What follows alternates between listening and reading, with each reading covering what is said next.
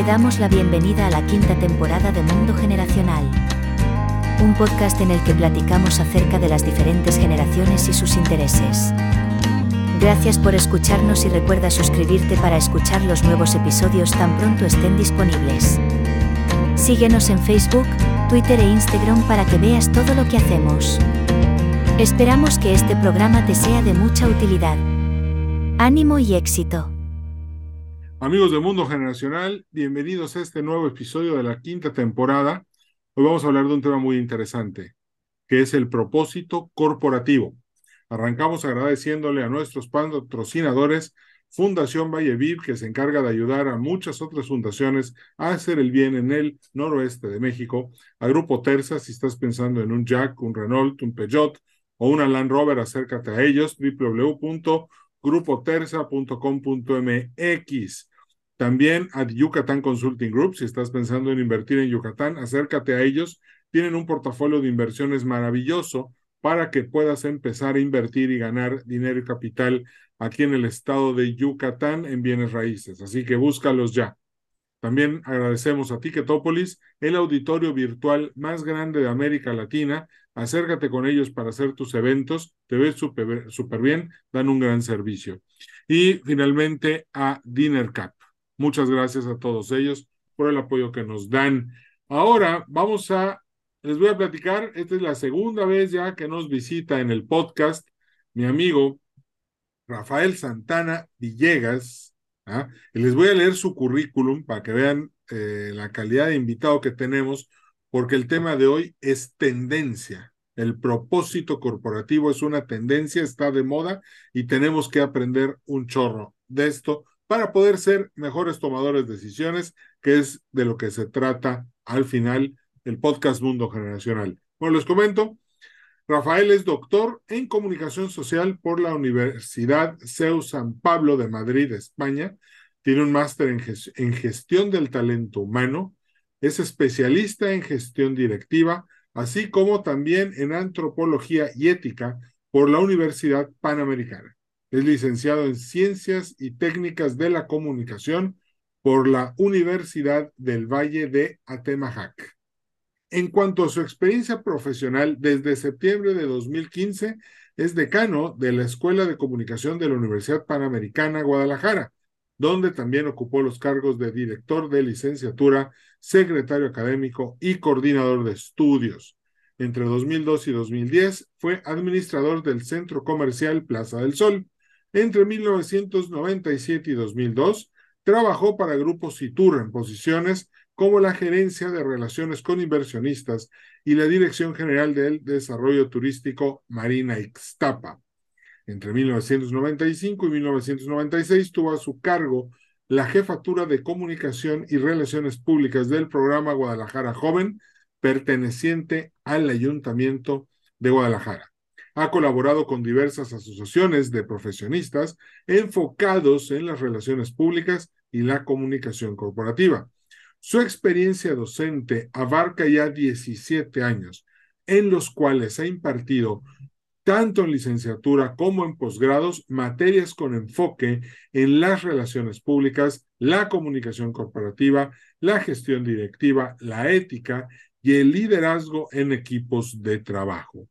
Ha sido profesor invitado en la Universidad del Istmo en Guatemala, la Universidad de Piura en Perú y la Universidad Texas Tech University en Lubbock, Texas, y es conferencista nacional e internacional en temas como la gestión de la reputación, el manejo de la comunicación en situaciones de crisis, el liderazgo en equipos de trabajo, la comunicación digital en los entornos familiares y la relación familia-medios de comunicación, temas sobre los cuales también ha escrito capítulos en libros y artículos para diferentes revistas.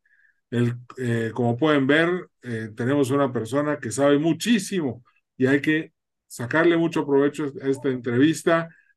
Rafael, bienvenido de nuevo al podcast Mundo Generacional. Gracias por acompañarnos y estar con nosotros hoy en esta tarde. Al contrario, Edwin, es un gusto saludarte. Es un honor que me consideres nuevamente para tu, para tu podcast y yo disfruto mucho platicando contigo, ya sea en el podcast o fuera del podcast. La realidad es que hablar sobre temas interesantes, pues, eh, para la sociedad, para el ambiente empresarial y demás, pues es algo que se disfruta mucho. Así es que encantado y en lo que podamos eh, colaborar eh, con tu gente, con los que te escuchan, pues encantado de la vida. No, a la orden, claro que sí, me da mucho gusto que, que estés con nosotros. la, la, siempre platicar, como ya lo dijiste, contigo es, es muy divertido, muy padre y muy enriquecedor. Bueno, Rafael, la primera pregunta es obligada.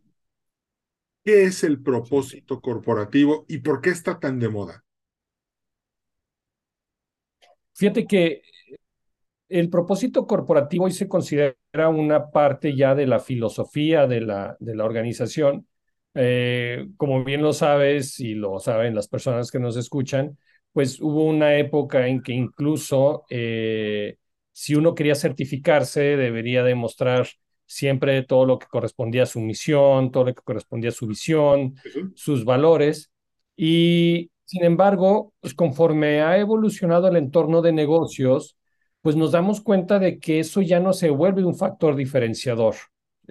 Hoy estamos hablando de públicos de interés o stakeholders, como lo quieran llamar, que son colaboradores de las empresas, clientes de las empresas, proveedores, que están buscando relacionarse con empresas que vayan más allá de simplemente explicar en qué negocio están o cuáles son sus objetivos o cuál es su visión. Hoy lo que busca la gente, los públicos de interés, los stakeholders de las compañías, pues es precisamente esa diferencia que las compañías hacen en la vida de cada uno de sus stakeholders. Y por ahí podríamos hablar eh, de, lo que es la definición del propósito, ¿no? Es esta diferencia que hace una organización en la vida de las personas con las que se rodea, ¿no? Porque hoy estamos hablando de que piensa en la marca que quieras, ¿no? En las refresqueras, en las famosas refresqueras, ¿no? Eh, las bebidas eh, carbonatadas y demás pues al final lo que te ofrecen es bebidas carbonatadas. Ya no podemos decir calidad, porque ya si no tienes calidad, estás fuera de mercado. Ya entrar a un tema simplemente de precio, pues es otra cuestión, ¿no? Entonces, estamos hablando de qué es lo que le ofrecen a la sociedad en general en cuanto a ayuda, ¿no? A estas empresas que de repente están buscando generar menos contaminación, eh, apoyar de alguna otra forma. Entonces, te lo diría en resumidas cuentas, pues el propósito es precisamente esta diferencia, encontrar esta diferencia que tú haces en la, en la vida, no solo de tus clientes, ¿eh? en la vida de las personas que tienen que ver contigo, con tus públicos de interés. Esto incluye empleados, eh, incluye, o sea, incluye el lugar donde tu planta, si eres una planta, está sentado y el espacio que lo rodea todo. Claro. Sí, todos, o sea, porque estamos hablando que hoy, por ejemplo, una persona está buscando contratarse en una empresa, que en una empresa que sea socialmente responsable, que sea moralmente solvente, como se dice, que de alguna forma le aporte a su comunidad, eh, que se sientan parte no solo de una empresa generadora de ingresos, sino una empresa generadora de bienestar para su comunidad. Hoy vemos que muchas empresas llegan a instalarse en una zona determinada y lo primero que hacen es analizar cómo pueden generar bienestar en esa zona, ¿no? Eh, alguna vez hace mucho, algunos años, conocí el caso de una empresa que llegó a una zona donde todavía tenían un, no digo alto, pero sí algún índice de, de alfabetización y la misma gente que trabajaba en esa empresa formó un programa de alfabetización para adultos para garantizar que en esa comunidad a la que estaban llegando pues pudiera. Entonces, ya ahí estás generando una diferencia, ¿no? Ya es algo que estás viendo y que tiene que partir, ¿no? De, de, un bien que tú le quieras hacer, pues, no solo a la comunidad cercana, incluso a una comunidad pues más amplia. Y pensando un poco como financiero, y, y conste que no, no sigo para nada a Jack Welch. De hecho, yo estoy entre los que piensan que su cultura corporativa era más nociva que, que, benéfica. Pero, ¿cómo puedes comprometer tu relación con los accionistas y al mismo tiempo el presupuesto para desarrollar la zona en la que estás? No es un ¿No puede convertirse eso en un choque de trenes? A ver, había una frase, si mi memoria no, no me falla, era Lee Iacocca, que el gran empresario, gran CEO pues, de, de, Chrysler a principios de los ochentas, que hablaba de que una empresa que solo piensa en dinero es una empresa muy pobre, ¿no? Entonces, eh, la realidad es, hoy, si bien es cierto, el, el, tema de los accionistas, por supuesto que es fundamental, hoy yo te podría decir que las juntas de accionistas, los gobiernos corporativos, tienen muy claro que tienen que establecer esa diferencia. Y mm, mm, a mí me quedaron muy grabadas unas palabras que vi en algún documental de Johnson Johnson, esta firma farmacéutica muy importante a nivel mundial, en la que su, pues no su fundador, sino el, hijo de su fundador, eh, eh, de alguna manera decía que solo cuando ellos, como Johnson y Johnson, garantizaran que están generando un bienestar a sus clientes, un bienestar a sus colaboradores o clientes o, empleados, un bienestar a su comunidad, entonces podrían sentirse los accionistas con el derecho a recibir la parte que, del retorno de inversión que está, ¿no? Entonces, esto vino a cambiar mucho. Estamos, estamos hablando de que el, el, famoso credo de Johnson y Johnson, lo que es su forma de pensar o el, el centro de su filosofía, es, eh, nace en 1943, ¿no? Entonces podríamos decir que este es una especie de antecedente en el que de alguna manera quien tiene una relación con Johnson Johnson, llámese de cliente, llámese de empleado o incluso de accionista, entiende que las acciones son o el, o el retorno de inversión es el resultado de un trabajo muy bueno en todos los sentidos. No puede ser simplemente el primer objetivo. Ciertamente esto viene a chocar mucho en muchos sentidos en una época en donde pues, hemos visto a partir del año 2000 una gran cantidad de fraudes corporativos, ¿no?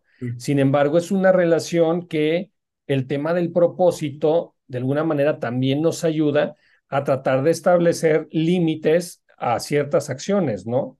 Esa es una, una parte que de alguna forma funcionen los códigos de ética como para decir, ah, bueno, pues eh, obviamente esto es algo que tenemos que hacer. Y si no, si hablamos em, financieramente, ah, financieramente hablando, por ejemplo, ahí podemos ver el ejemplo de lo que le ocurrió a Volkswagen por salirse precisamente de todo lo que era su filosofía organizacional, ¿no? En la que decían que eran responsables con el medio ambiente y demás. Y simplemente esto no, no tienen por qué hacerme caso, vayan simplemente a las estadísticas, métanse a, a, a revisar los históricos de las, del valor de las acciones de Volkswagen antes del fraude en 2015 y después, y van a ver que hoy, a casi ocho años de distancia, las acciones de Volkswagen, no es una empresa que esté en quiebra ni mucho menos, pero las acciones ya no valen tanto como valían antes de la, de la crisis. O sea, la credibilidad, la confianza se perdió a tal grado que de alguna manera no se ha podido reposicionar. Y para los empleados, por ejemplo, fue un golpe muy fuerte, porque estamos hablando de que se fueron cerca de 30 mil empleados que tuvieron que ser despedidos para poder sacar adelante. Y por ejemplo, el caso muy concreto es empleados en México, en donde no hubo nada que ver con el fraude, más allá de que estábamos hablando de que era la misma compañía. Pero los motores se hicieron en, en, Alemania, o sea, todo el fraude estaba este, perpetrado en, Alemania y pues quienes lo vivieron en muchos sentidos fueron también aquí en México. Entonces, cuando te sales de ese tipo de cuestiones del propósito y demás, pues corres estos riesgos. Por eso te digo que a lo mejor el tema financiero puede pegar, pero la realidad es que cuando lo ves más como una inversión que como una especie de gasto que tienes que justificar, pues puedes tener una mejor manera de gestionarlo. Rafael, estos tiempos son muy retadores. Fíjate, acabo de estar en una gira dando conferencias por la Ciudad de México, por Puebla, este, y por Monterrey. Y, y la gente, sobre todo los, los DRH y los tomadores de decisiones, me están diciendo, la misma pregunta a todos. Tengo un problema severo de rotación de personal, pero ya es severo. O sea, ya tengo, ya es un problema este, que está rebasando a la compañía. ¿Puede el propósito corporativo ayudar a mitigar este fenómeno que estamos viviendo ahorita en las empresas? Por supuesto, cuando, cuando, este, cuando este propósito es perfectamente comunicado y, y, aquí hablamos de una comunicación interna estratégica Sí. dentro de las organizaciones. Por supuesto que cuando los colaboradores, los empleados entienden que están trabajando para una empresa que tiene un propósito particular y que genera cambios eh, y beneficios a la sociedad, pues obviamente tú te sientes eh, integrado y te sientes orgulloso en este sentido, ¿no? Estas son las, la- las campañas de comunicación interna que nos ayudan precisamente a que la gente eh, se pues, logre un, un- sentido de pertenencia mucho más fuerte y se comprometa con los objetivos. A ver, es una realidad también que, mm, y tú que eres experto en generaciones, me, me- corregirás si me equivoco, ¿no? Pero estamos hablando, y, y te lo he escuchado decir, había, había eh, gente a lo mejor la, la generación de nuestros padres, que tú y yo somos más o menos de la misma rodada, la- eh, que a lo mejor duraban en una misma compañía 30, 30, 40, 50 años incluso, ¿no? Y que jamás se cuestionaban salir de una compañía, ¿sí? Hoy en día es una realidad que los jóvenes, pues lo que están buscando es un poco de experiencia y luego ir a vivir la vida, disfrutarle un rato y luego tomar otro tipo de experiencia y lo más pronto posible empezar a buscar sus propios proyectos, ¿no? Entonces, la realidad es que vivimos una, una e- época en donde los jóvenes cada vez, yo diría, no es, no es tanto que no se comprometan, sino que no están dispuestos a durar la cantidad de tiempo que duraban en nuestros trabajos, nuestros papás, o incluso nosotros mismos, que a lo mejor podríamos durar 10, 15 años, quizá 8, y estar buscando diferentes proyectos, pero ellos ya es otra. Sin embargo, es importante que para que esa rotación no sea tan drástica, es decir, de meses, pues de alguna manera los jóvenes que hoy eh, es una realidad que son muy volátiles en mucho sentido, pero también son muy comprometidos en otro, ¿no? Entonces, cuando ellos buscan una, em- o sea, cuando ellos buscan contratarse en una empresa que tiene un propósito muy establecido y que va de acuerdo a sus creencias, pues obviamente esto es algo, algo que, que les interesa, ¿no? Entonces, yo te diría que sí, o sea, no es, no, no te podría decir que el propósito va a lograr que otra vez los jóvenes de hoy quieran durar 40 años trabajando en una empresa, porque eso es generacional y Sí, tú eres no, el experto, ¿no? Pero definitivamente sí va a ser que va a ser. O sea, sí va a lograr que se genere un interés. Y, y bueno, te, te voy a, ah, ahorita que me pones este tema, me, me recordaste algo. La generación de nuestros papás y la generación de nuestros abuelos llegaban a las empresas Sí, jóvenes preguntando por los planes de retiro. O sea, no tenían ni sí entrar y quedarse ahí para siempre. ¿Ok? De hecho, Sí, claro. hoy, hoy, hoy, hoy no. Y, y probablemente nosotros, los X, eh, ha- haga- tengamos tantos empleos en el currículum y tantos trabajos porque no tuvimos opción por los cambios. Pero hoy esta generación más joven sí. O sea, li- literalmente lo hace porque quiere cambiar. Ahora, este, este propósito corporativo que, que nos da toda esta, vamos a poner estructura mental para, para tener un mejor entendimiento de lo que estamos haciendo por el ambiente, por los empleados, por el mercado, Sí. por el producto, etcétera. ¿Cómo se manifiesta a la hora de salir al mercado a competir con otras marcas? Mira, te voy a poner un, un ejemplo de una empresa que recientemente vivió un cambio para implementar un propósito muy específico, ¿sí?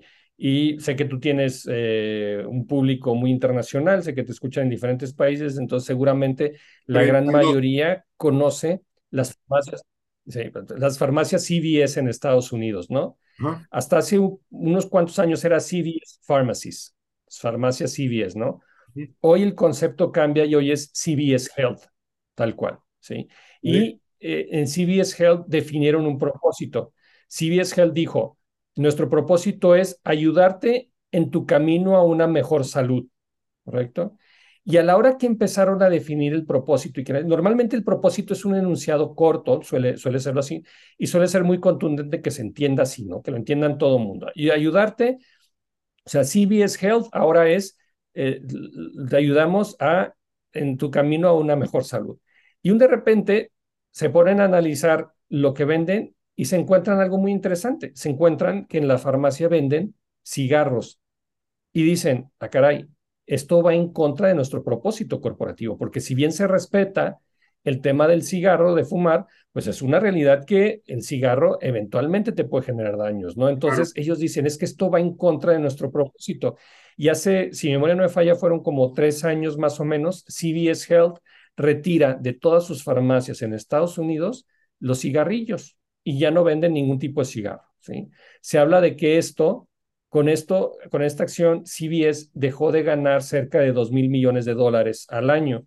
Pero de alguna manera, cuando entrevistan a su CEO, dice, es que para nosotros es la más importante que la gente entienda que somos congruentes y que si le estamos ofreciendo a la gente ayudarlo en un camino hacia una mejor salud, pues obviamente esto que estamos vendiendo no coincide con eso. Entonces, ahí estaríamos sonando como una empresa hipócrita que estamos yendo simplemente, o sea, si nos vamos por esos dos mil millones de dólares, realmente estamos diciéndole a la gente que no nos importa, que lo que nos importa es el dinero.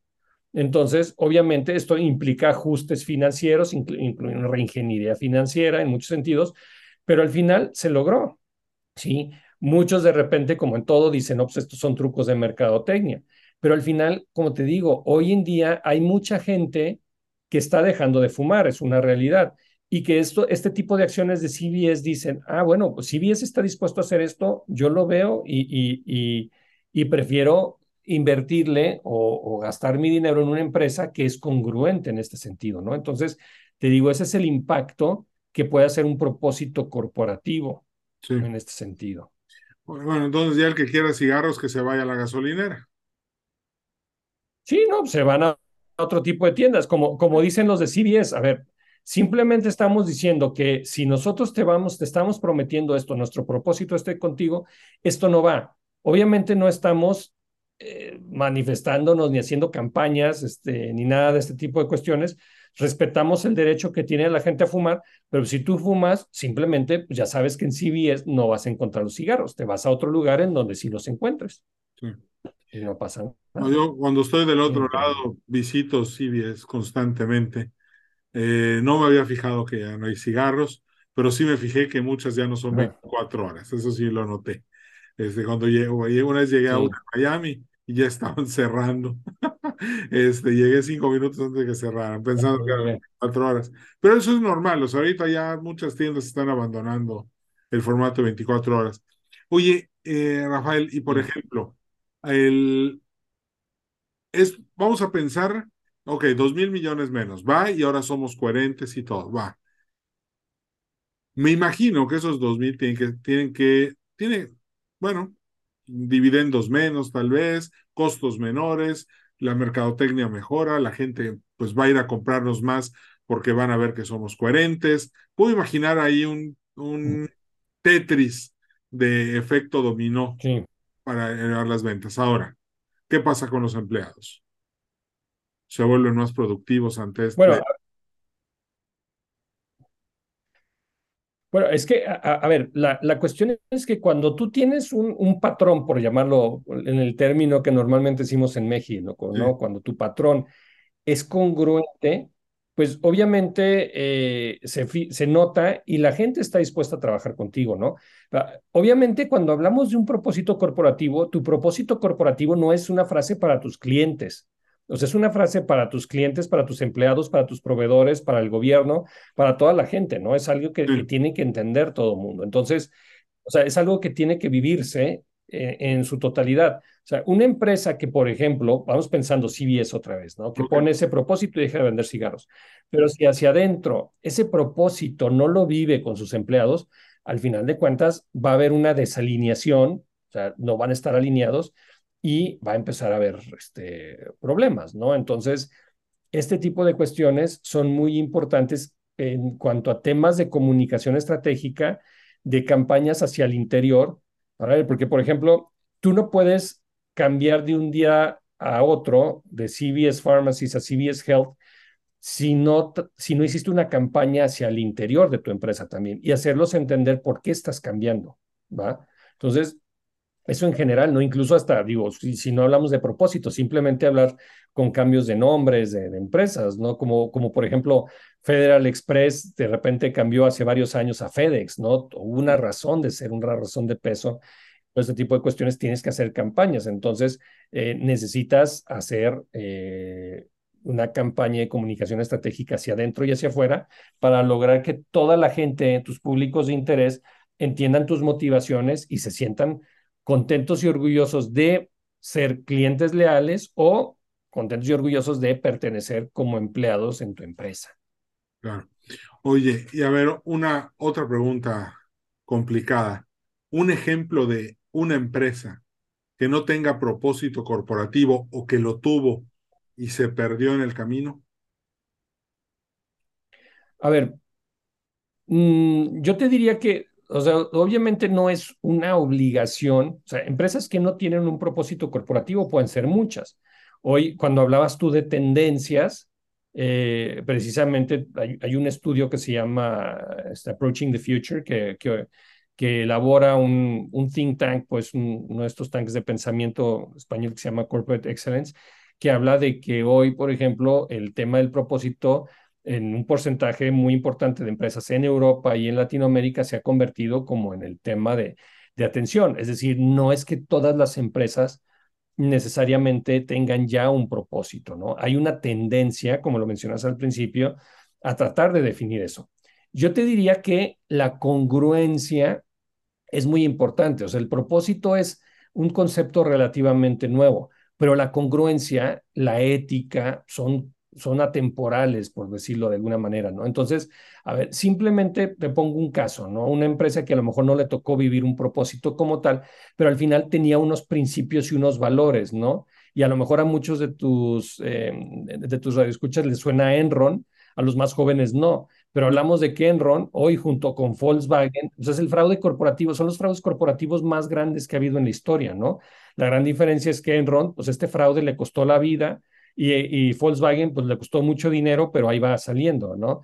Pero la cuestión es que Enron decía muy claramente que eran respetuosos, que, en, que trataban bien a su gente, que eran éticos y una serie de principios, ¿no? Entonces, al final, si tú analizas todo lo que tiene que ver con la manera en que los liderazgos trabajaban en, en Enron, pues te das cuenta de que era, un, era un, una rueda que iba hacia un, automóvil que iba sin frenos hacia un despeñadero, ¿no? Porque no había ningún tipo de, de cuidado. Ahí lo que importaba era completamente el dinero, ¿sí? La cultura corporativa, ahora que mencionas un poco el tema, estaba totalmente enfocada a lograr que la gente generara más ingresos. Y entonces cada año, fíjate, hablando de rotación, esa era una empresa que se daba el lujo de correr cada año 15% de su plantilla cuando los demás empleados votaban que no servían, o sea, sus compañeros, ¿no? Entonces a ti te preguntaban, Edwin, oye, ¿quién crees que no sirve aquí en tu empresa? No, pues fulano no sirve. Ah, pues va para afuera fulano si resulta ser más votado, ¿no? Y los que se quedaban les daban bonos pues de hasta 5 millones de dólares, ¿no? Entonces aquello se volvía en una carnicería, cuando en realidad ellos definían que eran una empresa que, que respetaban a sus, a, sus, a sus empleados, ¿no? Cuando no, no era de esa manera, o sea, al contrario, era una cultura muy fuerte. Entonces, eh, esta parte tiene mucho que ver con em, cómo, cómo lograr que, bueno, si no tienes un propósito y todavía no estás pensando en definirlo, por lo menos normalmente existen en las empresas este tema de la misión, la visión, los valores. ¿sí? Yo te diría que el propósito al final es un enunciado que engloba mucho de los valores de la organización. ¿no? Entonces, hoy la mayoría de las empresas por lo menos tienen un código de, de valores que si lo sigues, pues obviamente está siendo congruente. Si no lo sigues, ¿no? Te doy otro ejemplo de Johnson y Johnson, ¿no? De cómo, por ejemplo, aunque ellos no tienen específicamente lo que es un propósito, sí tienen una filosofía muy fuerte con su credo, en donde ellos dicen muy claramente algo, ¿no? O sea, para nosotros lo más importante son los, o sea, su primer para nosotros lo más importante son nuestros eh, médicos, enfermeras, madres, padres y todos los que utilizan nuestros productos, ¿no? Y Johnson Johnson se da cuenta hace unos años que en Estados Unidos ya empieza a haber una escasez tremenda de enfermeras, porque resulta que hoy ya se volvió, ya se había vuelto no atractivo estudiar enfermería, ni para hombres ni para mujeres, porque la mayoría se estaba yendo a estudiar ya directamente medicina.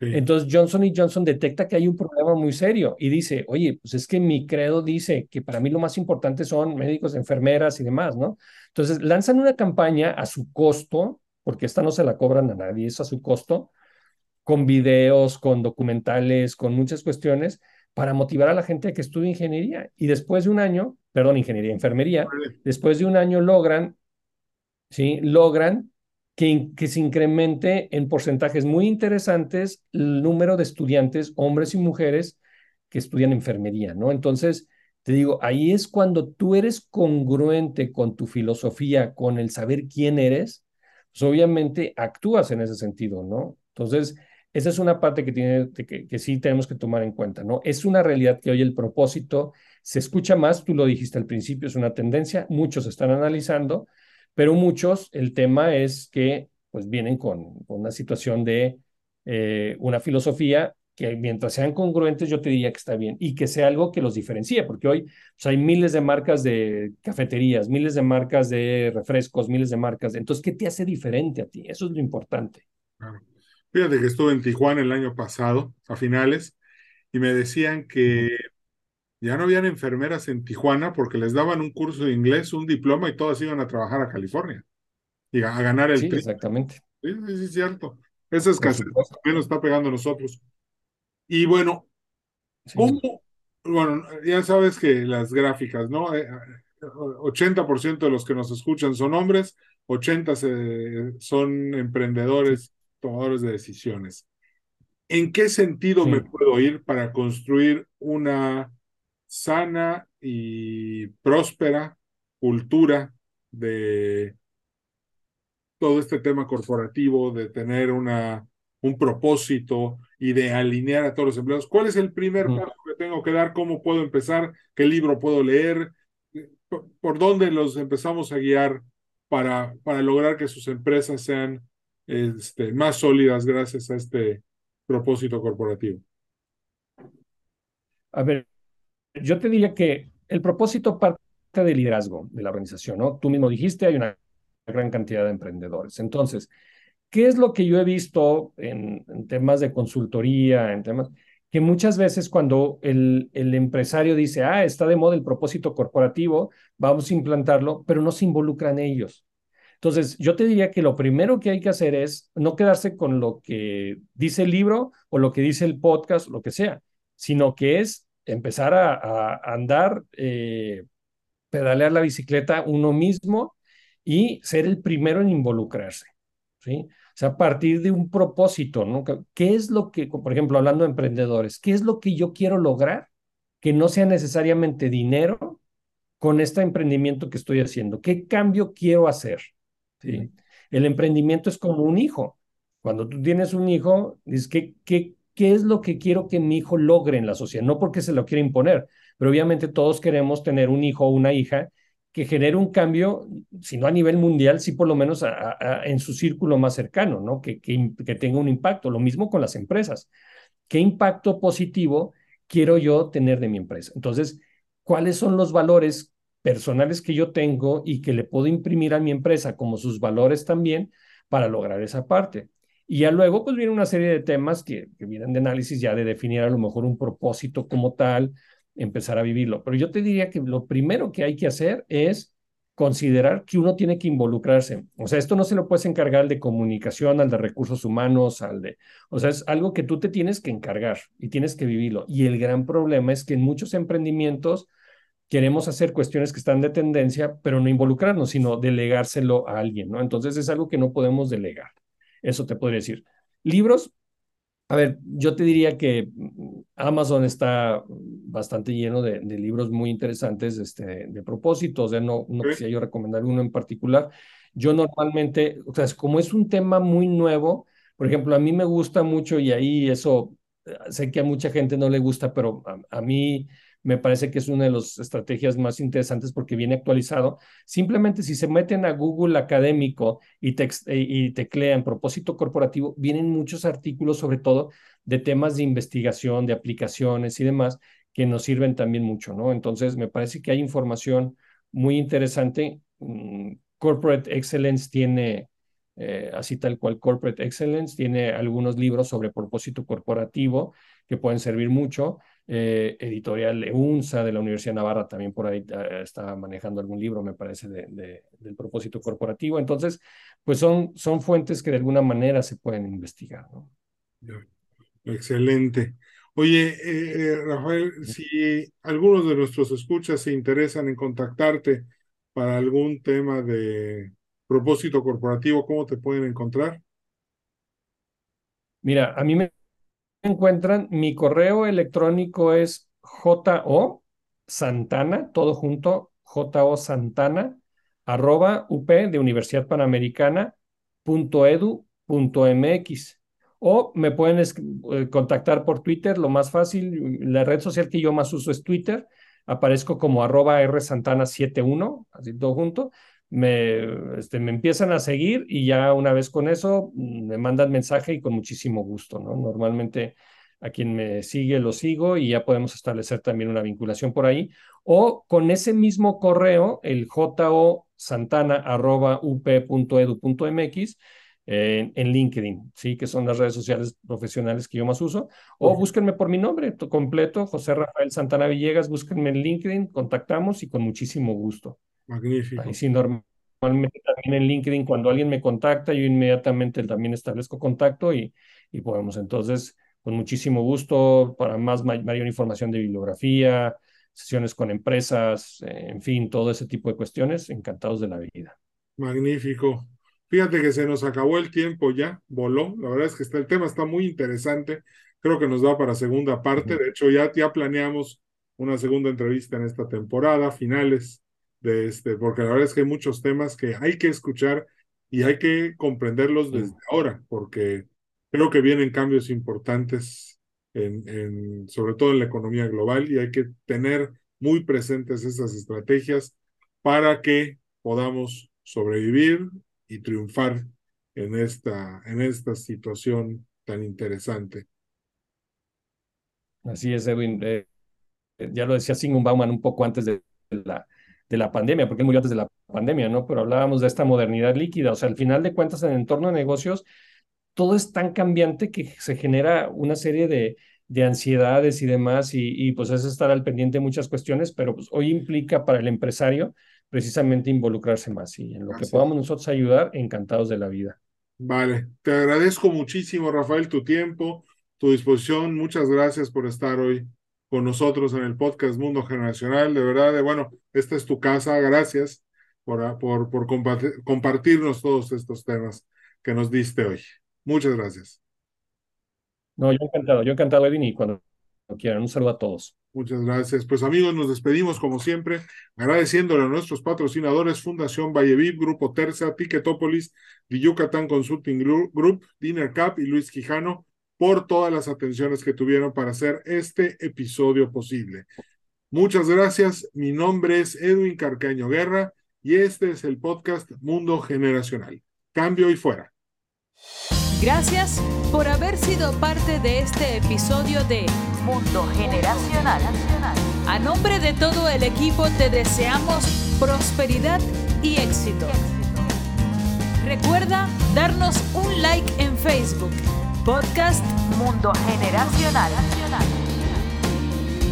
Nos vemos en el siguiente episodio.